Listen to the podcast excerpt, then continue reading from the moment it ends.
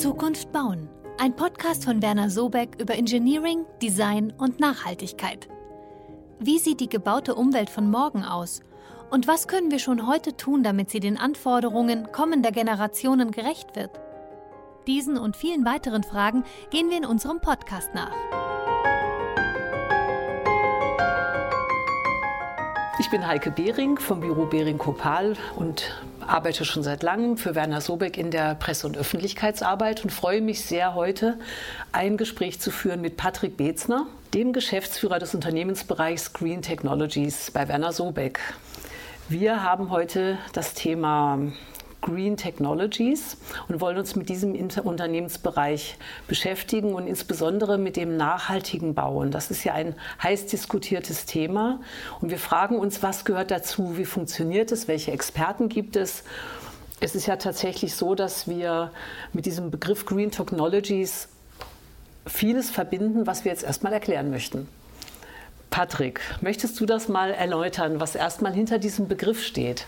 Sehr gerne. Green Tech ist eine Abkürzung für grüne Technologie und bezieht sich zum einen auf die Erzeugung von nachhaltiger und effizienter Energie, aber auch zum anderen um die Technik insgesamt. Das heißt, ähm, wie kann diese nachhaltig eingesetzt werden? Du hast ja auch schon oft gesagt, oder man sagt es natürlich bei Werner Sobeck, ohne Green Tech ist kein nachhaltiges Gebäude mehr möglich. Das ist ja eine, wenn ich so sagen darf, steile These. Ähm, ist das richtig? Kann man das auch tatsächlich so sagen? Definitiv aus unserer Sicht ist ein nachhaltiges Gebäude nicht realisierbar ohne den Einsatz von grüner Technologie. Und ganz explizit im nachhaltigen Bauen muss diese effizient und gut eingesetzt werden. Wenn ich jetzt mich in meine Hörer oder in unsere Hörerinnen und Hörer reinversetze, kommt natürlich die Frage, was ist jetzt eigentlich der Unterschied zwischen einem konventionell geplanten Gebäude und einem unter dem Aspekt der Green Technology oder Green Tech geplanten Gebäudes? Was würde man sagen, ist da jetzt wirklich entscheidend? Also bei einem nachhaltig geplanten Gebäude werden eben die Auswirkungen des Klimawandels sowie der Erschöpfung unserer natürlichen Ressourcen Rechnung getragen. Und aus diesem Grund werden eben bereits in der Planungsphase Analysen erstellt, wie CO2-Emissionen nicht nur bei der Errichtung, sondern eben auch im Betrieb der Immobilie reduziert werden können. Und dabei geht es eben vor allem um die technischen Aspekte der Nachhaltigkeit und wie die in einem integralen Planungsansatz auch abgedeckt werden können. Ich denke so gerade noch mal jenseits von den technischen Fragen oder den Fragen auch nach Technologien. Wir sehen ja diese Notwendigkeit, wenn wir gucken, was mit unserer Umwelt passiert in, dieser, in diesen Zeiten ja sowieso, wie sich die Katastrophen häufen, dass der Klimawandel sichtbar wird. Wir haben ja eigentlich gar keine andere Option mehr, als tatsächlich nachhaltig und anders zu bauen. Und das wäre jetzt einfach nochmal die Frage, inwieweit, wie weit geht ihr in das Thema rein? Also was ist jetzt da eure, eure Botschaft auch? Also definitiv beschäftigt uns der Klimawandel auch bei Werner Sobeck, denn Nachhaltigkeit wird bei uns groß geschrieben und ist in der DNA unseres Unternehmens verankert. Nicht umsonst sagt unser Firmengründer, dass es um den sorgsamen Umgang mit den Dingen geht. Und deshalb beschäftigen sich nur, nicht nur wir bei Green Technologies mit dem Thema, sondern eben auch alle anderen Fachbereiche wie Tragwerksplanung, Fassadenplanung und so weiter. Gerade bei uns im Bereich von Green Technologies ist es eben sehr wichtig, dass wir über die technischen Gewerke des nachhaltigen Bauens uns Gedanken machen. Und dazu bieten wir neben der klassischen Bauphysik mit sämtlichen Simulationen eben auch die Zertifizierung nach den Standardsystemen, ähm, sowohl national als auch international. Das heißt also, jemand, der mit euch dann plant, ähm, bekommt natürlich auch sozusagen Katalog oder Kriterien an die Hand, wie er auch überprüfen kann, wie nachhaltig ihr plant, wie die Gebäude dann im Betrieb auch funktionieren. Also das ist ja am Ende das Entscheidende, dass man auch versteht als Bauherr oder Betreiber, wie, wie kann ich denn mein nachhaltiges Gebäude auch messen oder wie kann ich äh, sehen, dass es funktioniert, ist ja auch nicht so unwichtig, oder? Transparenz ist da ein sehr gutes Stichwort und sehr wichtig, denn es geht darum, dass eben der Nutzer definiert, was er gerne hätte und eben das Planungsteam gemeinsam eine Lösung kreiert, die eben genau dem Rechnung trägt, was der Nutzer und der Kunde gerne möchte. Wenn du sagst Planungsteam, klingt das natürlich sehr verzweigt. Ihr habt ja viele Mitarbeiter, ihr habt sehr viele unterschiedliche Kompetenzen auch im Haus. Wenn ich wiederum so einen Schritt nach außen gehe und mir vorstelle, ich komme jetzt zu Werner Sobeck und möchte ein nachhaltig geplantes Gebäude haben, dann bin ich so ein bisschen unsicher, an wen wende ich mich denn da. Und wenn es da so Teams gibt, die arbeiten interdisziplinär, dann klingt das auch toll. Aber ähm, ich brauche so ein bisschen das Gefühl, dass ich auch ähm, vielleicht einen klaren Ansprechpartner habe oder so ein Tor im Unternehmen, wo ich weiß, wenn ich da reingehe, dann bekomme ich, was ich brauche. So ist das dann auch so klar bei euch in den Strukturen? Ja, Dadurch, dass wir an verschiedenen Standorten sowohl in Deutschland, Europa, aber auch auf der Welt tätig sind, sind wir innerhalb des Unternehmens sehr gut vernetzt. Wir haben Experten in ganz unterschiedlichen Disziplinen und da kann es durchaus vorkommen, dass in Hamburg eine Anfrage eingeht, die dann mit einem Experten in Frankfurt bearbeitet wird oder die Kollegen aus Wien mit Expertinnen aus Dubai zusammenarbeiten. Patrick, das wäre schön noch mal zu erfahren, was denn tatsächlich Green Technologies alles beinhaltet, um es noch mal klar auch abzugrenzen von anderen äh, Bereichen. Wie vorhin erwähnt, beinhaltet die Green Technologies neben den Zertifizierungen und der Bauphysik vornehmlich auch die Entwicklung von effizienten Konzepten der technischen Gebäudeausrüstung. Dazu gehört nicht nur die Sanitär-, Heizung und Lüftungstechnik, eben auch die Elektrotechnik und vor allem die Messsteuerregeltechnik, mit der die ganze Intelligenz eines Gebäudes zusammengefasst wird. Also das klingt interessant, das klingt komplex. Da stellt sich die Frage auch, äh, wenn du auf Projekte zurückblickst, ähm, die ihr ähm, begleitet habt und wie die so funktionieren, diese Gebäude. Was könntest du so erzählen? Wie haben die sich im Betrieb bewährt? Und wie ging das mit unserer Leistung? Also was war das Besondere? Also ich erinnere mich beispielsweise an ein abgeschlossenes Verwaltungsgebäude in Stuttgart, bei welchem wir ein innovatives und energieeffizientes Energiekonzept auf Basis erneuerbarer Energien aufgesetzt haben. Und dabei kam neben der intelligenten Regelungstechnik auch eine Kombination mit einer Eigenstromerzeugung zum Einsatz, ähm, sodass hier ein Gebäude errichtet wurde, das mehr Energie erzeugt, als es selber verbraucht. Und eine Weiterentwicklung von einem solchen Konzept setzen wir aktuell in dem Bauvorhaben in Berlin ein, wo wir einen ganzen Gebäudekomplex mit unterschiedlichen Immobilien einsetzen ähm, und dort am Ende sogar der höchste Zertifizierungsgrad angestrebt wird. Das klingt aber auch spannend. Also wenn du sagst, mit unterschiedlichen Immobilien arbeitet ihr dann, das geht ja in Richtung Quartiersentwicklung, sage ich mal, und arbeitet ihr dann auch mit Bestandsimmobilien, die ihr dann mit ähm, neuen Immobilien oder mit Neubauten dann sozusagen auch technisch vernetzt? Genau, also sowohl als auch, sowohl im Neubau als auch in der Modernisierung von Bestandsimmobilien sind wir stark.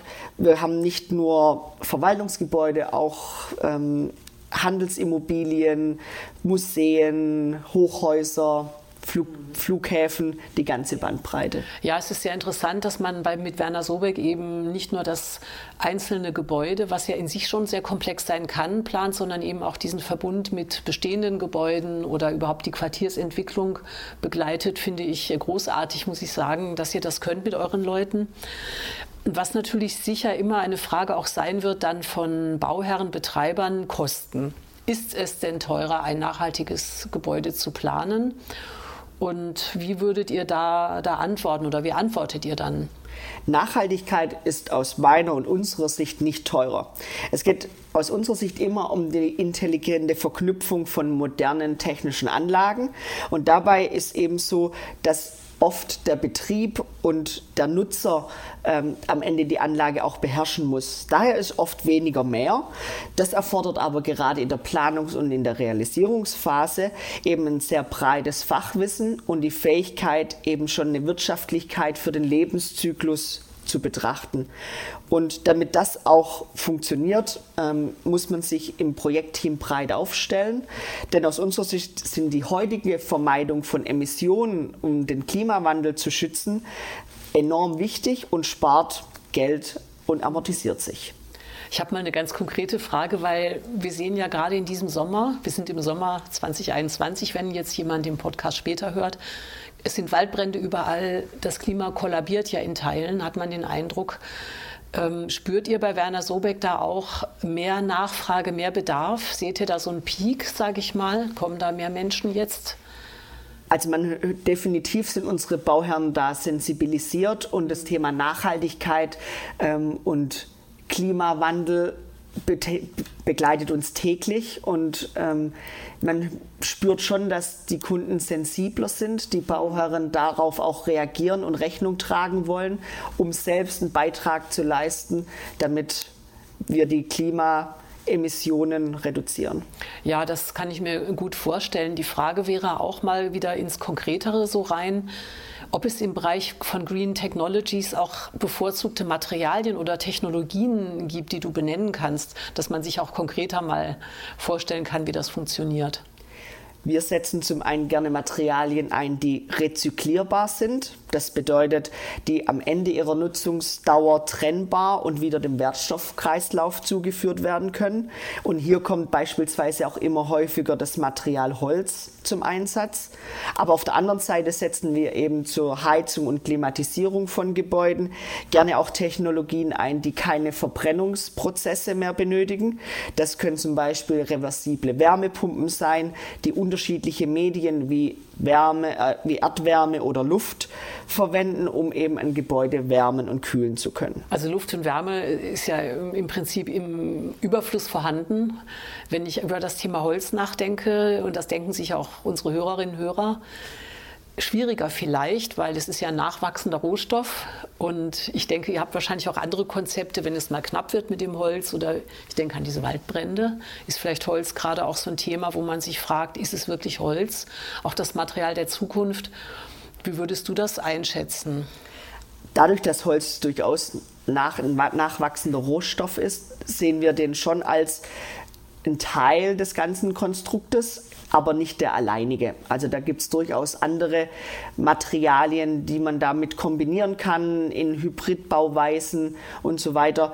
Also da bedienen wir die ganze Bandbreite an Materialien und das hängt ganz stark auch von der Regionalität ab. Ähm, wo befindet sich das Bauvorhaben? Welche nachhaltigen Materialien sind verfügbar? Und da ist nicht nur Holz damit gemeint, sondern da geht es eben hauptsächlich um die Rezyklierbarkeit und welche Materialien zu besten Preis und auch zu dem besten Verfügbarkeit am Standort da sind. Also gehört natürlich zur Materialauswahl bei euch auch, dass man nicht sagt Material per se, sondern man recherchiert, ermittelt, äh, guckt sich tatsächlich die regionalen Gegebenheiten, Bedingungen vor Ort an. Finde ich, ist ein extrem wichtiger äh, Prozess, der ja vielleicht auch Strukturen vor Ort stützt. Die Frage ist einfach bei all den spannenden Projekten, die ihr schon realisiert habt und die ihr plant, wie ist eure Erfahrung nach der Weg zu Werner Sobeck? Wie werdet ihr gefunden? Weil ihr seid ja nun auch nicht überall. Das kann auf ganz unterschiedliche Art und Weisen geschehen. Also das kann zum einen durch unser Netzwerk mit Architekten, aber auch ganz klassisch über Messen, über unsere Website, auch über die sozialen Medien, die immer wichtiger und interessanter werden oder aber auch direkt über unsere Kollegen, die an ganz unterschiedlichen Standorten, wie eingangs erwähnt, platziert sind. Man kann auf jeden Fall sicher sein, wenn man bei euch anklopft, über die Website kommt, man, man kommt bei euch an die richtige Stelle. Definitiv, man wird zielgerichtet weitergeleitet ja. und, und da ich auch schon mit vielen arbeitet. Experten bei euch gesprochen habe, bin ich da absolut sicher, dass das gut funktioniert. Vielleicht äh, möchten auch unsere Hörerinnen und Hörer gerne wissen, wie denn die Experten arbeiten. Es gibt hier ein immenses Wissen und wie sich das Wissen denn verteilt und dann auch abgerufen werden kann, wenn ein Projekt ansteht. Das wäre doch nochmal spannend. Da arbeiten wir in agilen Projektteams und Prozessen zusammen. Das bedeutet, dass im Mittelpunkt immer der Kunde mit dem Nutzer und der dazugehörigen Immobilie steht. Hier entwickeln wir in der Regel ein sogenanntes 3D-Modell, sodass der Kunde sich von Anfang an sein Projekt auch visuell vorstellen kann. Und wir nutzen dabei die sogenannte BIM-Methode, um unsere Informationen am Projekt zu hinterlegen und da mit allen Planungsbeteiligten interaktiv zusammenzuarbeiten. Und so kann eben eine Entwicklung des einzigartigen und nachhaltigen Gebäudes zielgerichtet verfolgt werden, vom ersten Konzept bis am Ende dann zur Fertigstellung und Übergabe. Das heißt, es ist so, es sind bei, bei BIM ähm, in der BIM-Methode entstehen natürlich sehr komplizierte Rechenvorgänge und so weiter. Am Ende sehe ich aber als Kunde ein sehr klares, begreifbares ähm, Modell. Das ist ja das Entscheidende und kann auch noch mit entscheiden oder eingreifen in diesen Prozess. Also ich bekomme auch Zwischenschritte zu sehen. Kann ich mir das so vorstellen? Genau.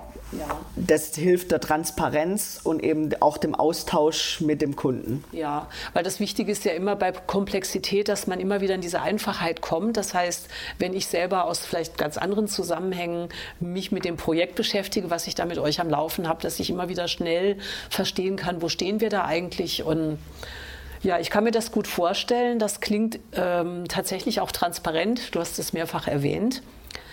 Ich würde mich freuen, ähm, wenn wir das Thema Green Technologies vielleicht auch in Zukunft vertiefen und möchte dich bitten, uns mal einen Ausblick zu geben auf mögliche Themen, die wir auch in einem Podcast in Zukunft mal behandeln. Hast du da sowas, was dir so wichtig wäre?